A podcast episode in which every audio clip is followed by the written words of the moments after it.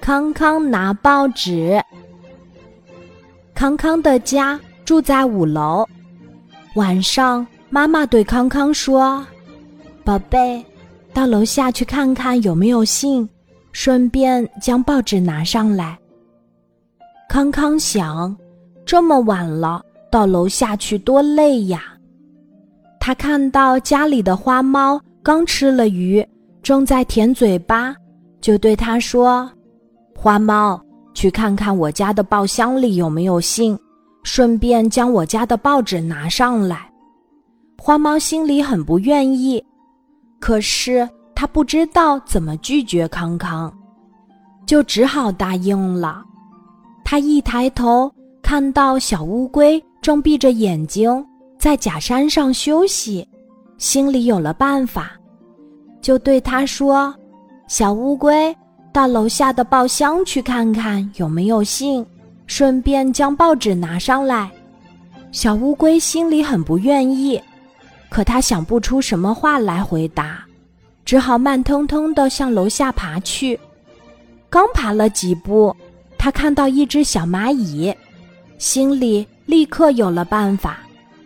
小乌龟对小蚂蚁说：“小蚂蚁，到楼下。”去看看我家的报箱里有没有信，顺便将我家的报纸拿上来。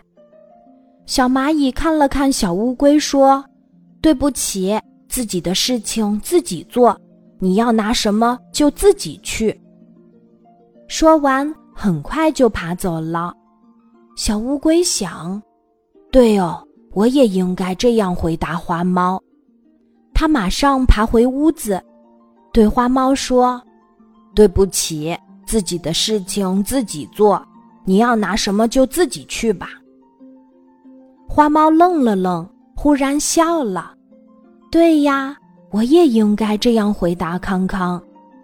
他马上跑到康康的面前说：“对不起，自己的事情自己做，你要拿什么就自己去吧。”康康一愣，刚想发脾气。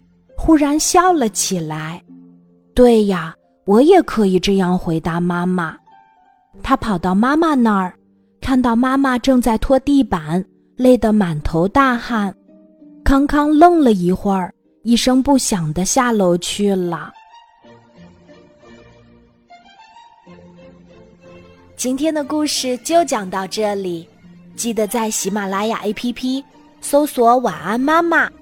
每天晚上八点，我都会在喜马拉雅等你，小宝贝，睡吧，晚安。